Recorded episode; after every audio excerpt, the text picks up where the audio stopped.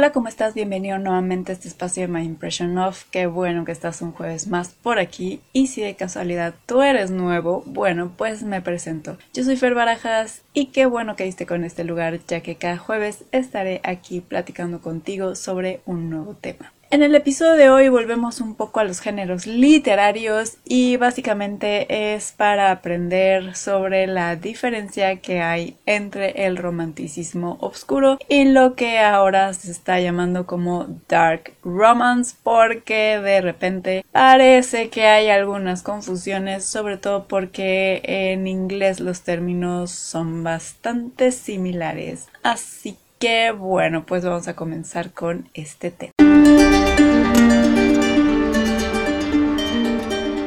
Muy bien, ya que estamos en febrero, pues sí vamos a ver ah, no tantas cosas relacionadas con el romance como hicimos en el episodio de Jane Austen, pero pero este digamos que tiene algo que ver y básicamente es porque uno de estos géneros tiene que ver entre comillas y ahorita vas a ver por qué digo entre comillas con el romance de pareja, de esos corazoncitos que luego vemos. Pero bueno, mm, ¿en qué se diferencia lo que viene siendo el romanticismo oscuro del dark romance? Y porque hay que efectivamente a la hora de que hablamos sobre uno u otro hacer esta diferencia. Bueno, básicamente es porque en los últimos años se ha puesto de moda mucho esto del dark romance, que si también lo traducimos al español podría ser como romance oscuro. Pero bueno, en episodios pasados, de hecho posiblemente hace un año, te comentaba sobre lo que era el periodo romántico, que es donde se desarrolló toda la literatura, la pintura y también en cuestión de escultura y hasta arquitectura, todo lo que viene siendo el periodo del romanticismo, que tiene varias características. Si no has escuchado ese episodio y te interesa profundizar más en lo que viene siendo, vamos a decir, el género madre del romanticismo, bueno, pues te invito a que escuches ese episodio, te lo dejo linkeado abajo. Y de este periodo justamente es que se va a hacer un subgénero, que ese subgénero va a ser el romanticismo Este subgénero nace en el siglo XIX y vamos a ver que se deriva de un movimiento el cual que se denomina trascendentalismo, que aunque digamos que se deriva o nace, más bien deberíamos decir que es un tanto su contraparte parte, ya que no coincide en muchas de las ideas trascendentalistas que tiene este movimiento. Básicamente porque podríamos decir que uno es um, un blanco, ve las cosas muy positivas y el otro, como su nombre lo indica, pues ve las cosas de una manera más oscura. Este movimiento de el romanticismo oscuro va a nacer a diferencia del romanticismo que nace en Inglaterra, este va a nacer en Estados Unidos. Algunas de las características de este género y que básicamente es lo que lo va a distinguir de lo que más adelante te voy a comentar de el dark romance. Bueno, entre las características podemos ver que a diferencia, además del trascendentalismo, aquí no se va a creer en la perfección humana como una de las cualidades innatas del ser humano. Al contrario, vamos a ver personajes que em, vamos a denominar que están rotos, que tienen muchísimos defectos y que por esos defectos, esas características vamos a decir, negativas, los personajes que están dentro de estas historias van a ser muy propensos a cometer pecado o a que caigan en actitudes autodestructivas. Y cuando digo pecado, pensemos que esto es en el siglo XIX. Entonces, obviamente todo lo que fuera promiscuo, todo lo que fuera de el underground, como pudiera ser las adicciones, obviamente las salidas nocturnas, este, bastante lujuriosas, bueno, pues estamos hablando como de ese tipo de pecado, obviamente todo lo que tiene que ver con lo que conocemos en muchas de las historias como el underground, la parte mala, la parte oscura del ser humano. También derivado de esta parte autodestructiva y de esta mirada sobre lo malo, lo siniestro, vamos a ver que en estas obras nos vamos a encontrar personajes o imágenes, hablando por ejemplo de las pinturas, que van a personificar al mal. Vamos a encontrar figuras antropomórficas que van a tomar esa posición de eh, ser la imagen viviente del mal. ¿Cómo puede ser? Obviamente los demonios. También vamos a ver personificado el mal en fantasmas, vampiros, todo tipo de monstruos. Que cabe mencionar, ahorita voy a hacer una anotación un poco acerca de la novela gótica porque pudiera ser que por estas características mm, sí caiga o se familiarice con esa, eh, esa corriente literaria. Y además de esta parte de que el mal es antropomórfico, otra característica que va a tener con el gótico va a ser y que además, perdón, va a ser contraparte con los trascendentalistas es que en esta última todo lo que tiene que ver con la naturaleza va a ser positivo, va a ser bueno, milagroso, eh, va a tener una connotación muy espiritual también y como contraparte en el romanticismo oscuro vamos a ver que la naturaleza no es esta parte mágica espiritual que llama al ser humano. Por el contrario, la naturaleza va a tener una parte siniestra, va a ser mucho más sombría y vamos a ver un reflejo decadente de lo que igual viene siendo un resultado de todo lo malo. Además, la relación que va a tener la naturaleza con el entorno y con los personajes va a ser en un nivel de carácter maligno.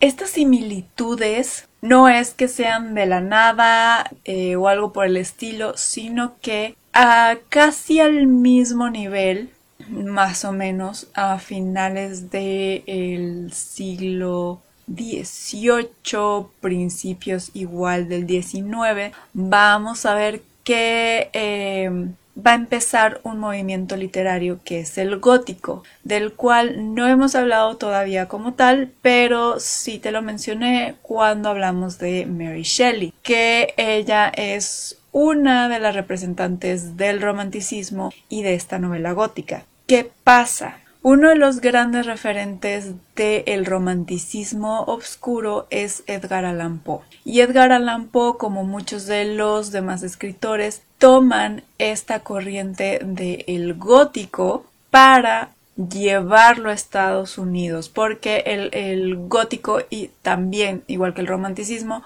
nace en Europa. Y bueno, al traer esa corriente literaria se crea o nace lo que viene siendo el romanticismo obscuro en Estados Unidos. Como ya te decía, bueno, Edgar Allan Poe es uno de los referentes máximos del romanticismo obscuro. A veces también se dice que es parte del movimiento gótico. Y junto a él también vamos a encontrar a los escritores Nathaniel Hawthorne, Herman Melville, Emily Dickinson, Giacomo Leopardi y Hugo Foscolo. Estos son algunos de los representantes del romanticismo oscuro y bueno, estas son las características. Ahora, ¿qué está pasando en la actualidad? Porque eh, se está confundiendo mucho con lo que viene siendo el Dark Romance. Porque a alguien se le ocurrió que era muy bueno ponerle eh, nombres similares.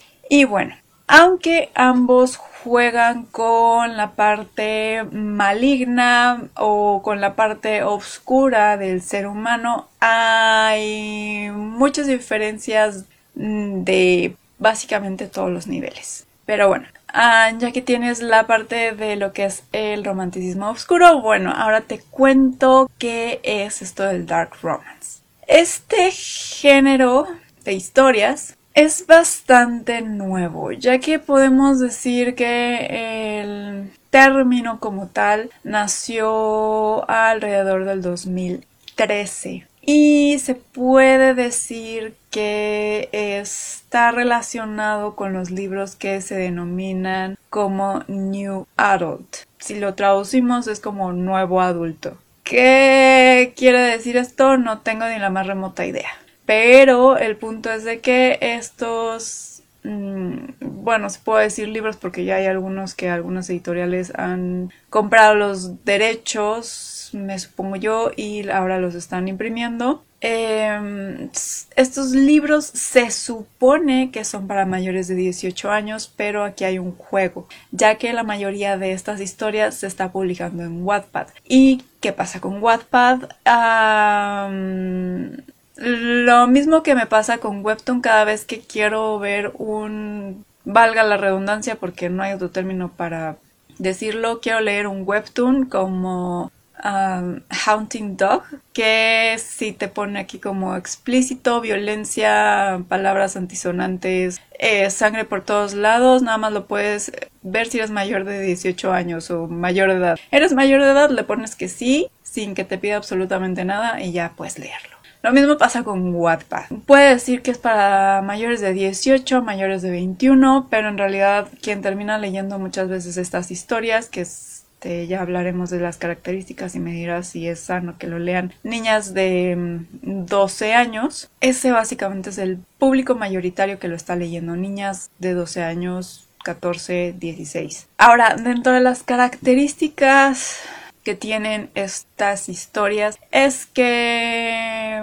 bueno, las adolescentes que lo se escriben, porque la mayoría son adolescentes también, son protagonizadas por personajes que están rotos, tienen problemas graves de ira, por lo general no tienen emociones ni sentimientos, básicamente nunca están bien desarrollados, por lo tanto no tienen personalidad, carecen total y absolutamente de ética y moral, están dispuestos a hacer lo que sea para conseguir su objetivo y muchas veces son ahora sí que idealizados como el chico guapo con abdominales de six pack. Em, básicamente Edward Cullen, pero más podrido. Y la verdad, la razón por la cual digo esto es porque Sí, efectivamente personifican todo lo malo que puede ser un ser humano, solo que sin trasfondo y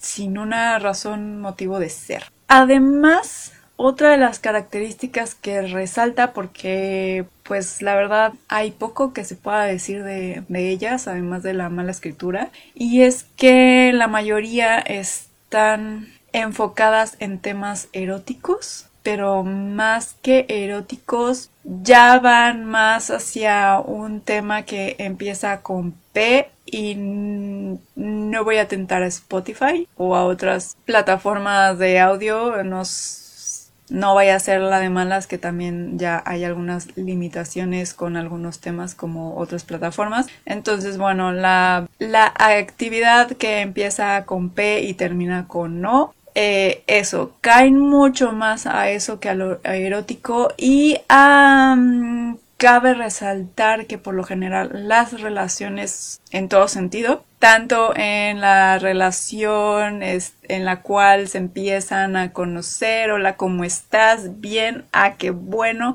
y ya pasan a lo más íntimo, todas, todas esas tipos de relaciones giran en torno a una violencia explícita que en algunos casos parece más una viola que otra cosa, que algo más temasado que este otra cosa.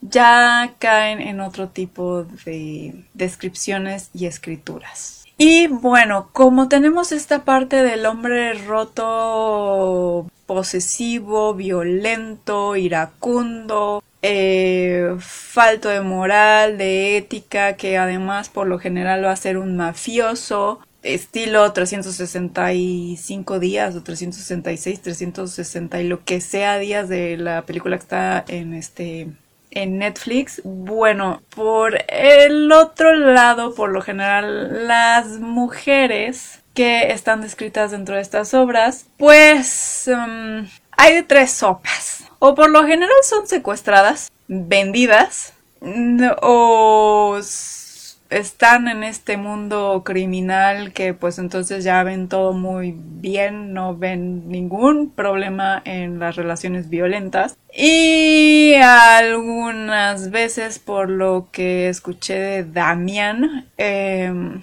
en ese caso pues no es que ni sea vendida, ni secuestrada, ni nada, sino que más bien, bueno, pues es atraída por este chico guapo y nada más. Entonces pudiéramos decir que también son bastante o inocentes, crédulas y otra palabra que se me ocurre. Em, casi siempre está como esta parte de que, uy, la mujer lo va a querer, lo va a hacer cambiar, lo va a hacer un mejor hombre o de plano todo queda en que ya le gustó la la viola y ya todo bien con ella. Ya aceptó que su mafioso haga con ella lo que quiera. Básicamente eso es el dark romance o romance oscuro. Como podrás ver, y si de casualidad tú has leído algo de Edgar Allan Poe o de Emily Dickinson o de cualquiera de los autores que te mencioné en este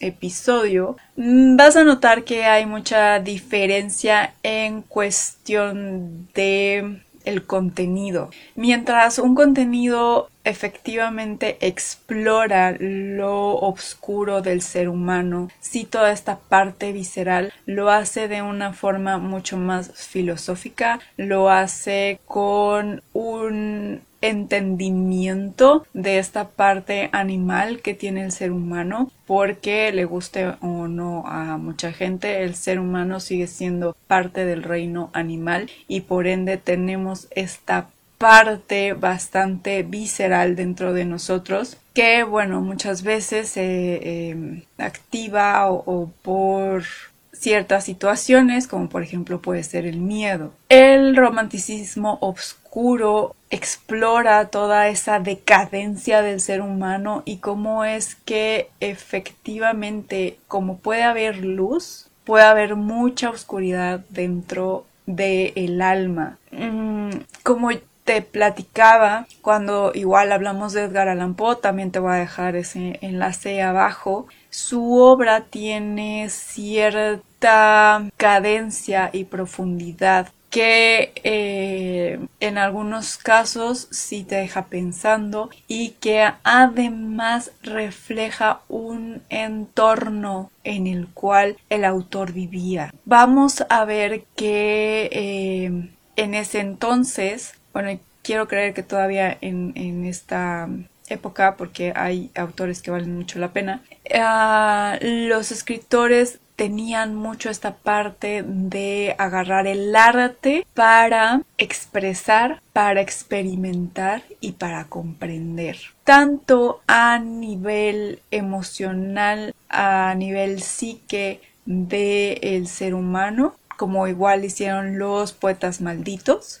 como también el hacer esta crítica a través de arquetipos, a través de monstruos de la sociedad en la cual se vivía. Mientras que por este lado del dark romance, pues poco es lo que puedo decir porque muchos dirán que la literatura no, o sea, no es solo para aprender, no es solo para explorar todas estas cosas y enfrentarte con un espejo al cual es más fácil verte, sino que también de repente se necesita apagar el cerebro y no lo dudo. Hay también series que hacen eso, de que si apagas el cerebro es una muy buena serie. ¿Qué te dejó? ¿Quién sabe? Bueno, te deja pensando algunas veces de cosas a lo mejor muy elementales como ¿por qué hizo eso? Mejor hubiera corrido hacia el otro lado o para qué grita, ahora el asesino este ya sabe dónde está. Cosas por el estilo o por si te gustan las, comedias románticas, bueno, pues ahí te ríes un rato. Este, si tiene buenos personajes y buen desarrollo de la historia, pues hasta a lo mejor te puede puedes empatizar con alguno de los personajes. Este, y ya pasas un buen rato. Entonces, un libro también puede hacer eso, claro, no, no lo niego. Eh, hay libros que igual este simple y sencillamente son un, entretenimiento pero em, siento que también hay límites y que eh, también hay que tener una cierta calidad y unas y tener la habilidad de poder escribir.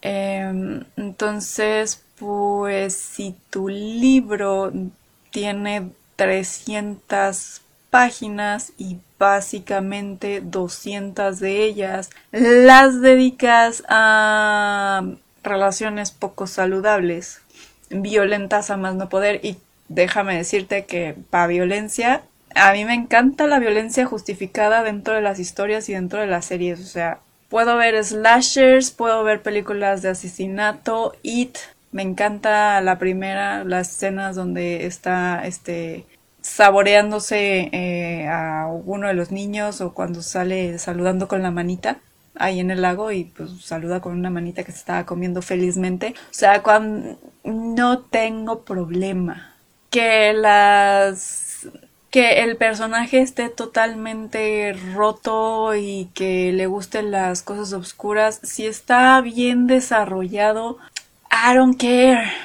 El personaje de Idon Woo en Strangers from Hell es un sádico. Pero está bien desarrollada toda esta trama, entonces, y no todo gira en escenas pen y luego le sigue un no, que además romantizan toda esta parte de la viola a la cual por alguna extraña razón las mujeres están a favor de estas historias, pero luego salen y es como ahora em, todos los hombres son así, este son malos, son unos malditos, los hombres reales y a los personajes de la ficción ahí sí les perdonamos todo y además los queremos y luego hay gente que hasta dice que quiere un novio así. Posiblemente todas esas fueron las que idolatraron a Jeffrey Dahmer ahora que salió la, la serie. Este, entonces creo que sí debe de haber una diferenciación de estos dos géneros literarios, vamos a decirlo así. Y me parece bueno que tú a la hora de que pues hables de uno, de otros, cuando digas que te gusta el romanticismo oscuro, bueno pues sepas defenderlo y no te vayan a tomar como que te gustan estas historias, vamos a decirlo, pesadas que se están popularizando mucho, eh, sobre todo en, este formato de Wattpad, eh, y que pues ahora lo estamos viendo en las librerías con estos formatos en físico que eh, están comprando los derechos las editoriales. Mm, no es poco con el fin de ganar simplemente eh, dinero porque ni siquiera invierten en una corrección de estilo en muchas veces. Eh, Pero bueno, em, básicamente esas son las diferencias entre estos dos géneros que quería platicar contigo para que estemos más a tono y no nos saquen de repente con que si nos gusta Damián o por decir que y cabe destacar que el nombre del libro es Damian, no confundir con Demian de Hermann Hesse y que más bien, bueno, pues nos entiendan que cuando decimos romanticismo oscuro somos más fans de Edgar Allan Poe que de otros autores.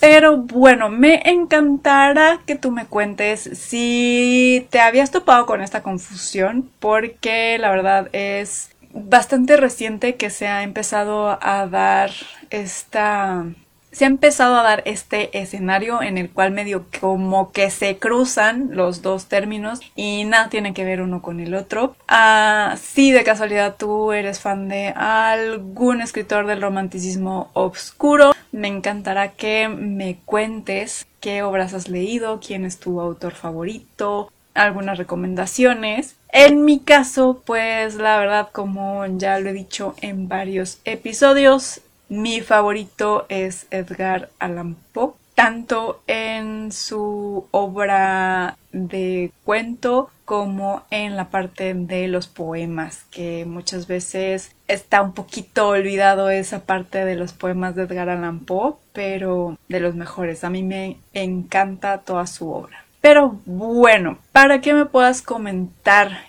quién es tu autor favorito del romanticismo oscuro, te invito a que me sigas en redes sociales. En Facebook me encuentras como My Impression of Things. En Instagram y TikTok me encuentras como My Impression of. Te dejo los enlaces abajo. Y de el blog, bueno, te dejo em, algunas ah, reseñas que tengo del género de romanticismo oscuro y te dejo el link bueno el link ah, hacia el home para que tú puedas ver y navegar por ahí. Este a lo mejor encuentras algo que te agrade algo de terror algo de ficción o fantasía ahí hay de todo entonces tú échate un clavado que seguro encuentras algo para ti, algo que estabas buscando. Y claro, te dejo los enlaces tanto para los poetas malditos, para el episodio de romanticismo normalito, el de Mary Shelley y el de Edgar Allan Poe, que pueden ser un complemento para este episodio para terminar de cuajar todo lo que viene siendo el romanticismo en general la novela gótica, que también pronto haré uno ya más metido a lo que es novela gótica. Y claro, bueno, pues a los autores que, que son parte de estos movimientos. Entonces, y para que además no andes haciendo scroll y scroll y scroll, bueno, pues te los dejo abajo. Y bueno, pues si te gustó, te pareció de utilidad o te pareció interesante esta pequeña plática entre tú y yo sobre las diferencias de el dark romance y el romanticismo obscuro, bueno, pues te pido que porfa, porfa la compartas con todos tus amigos lectores, amantes de la literatura, con todos esos cazadores de historias que están allá afuera, porque en cada rinconcito de este mundo hay historias que están esperando ser leídas, contadas, vistas o escuchadas y pues qué mejor que ayudarlas a llegar a esa persona que las ha estado buscando compartiendo este tipo de contenido. Me despido, que tengas una muy feliz lectura y nos escuchamos el próximo jueves. Chao.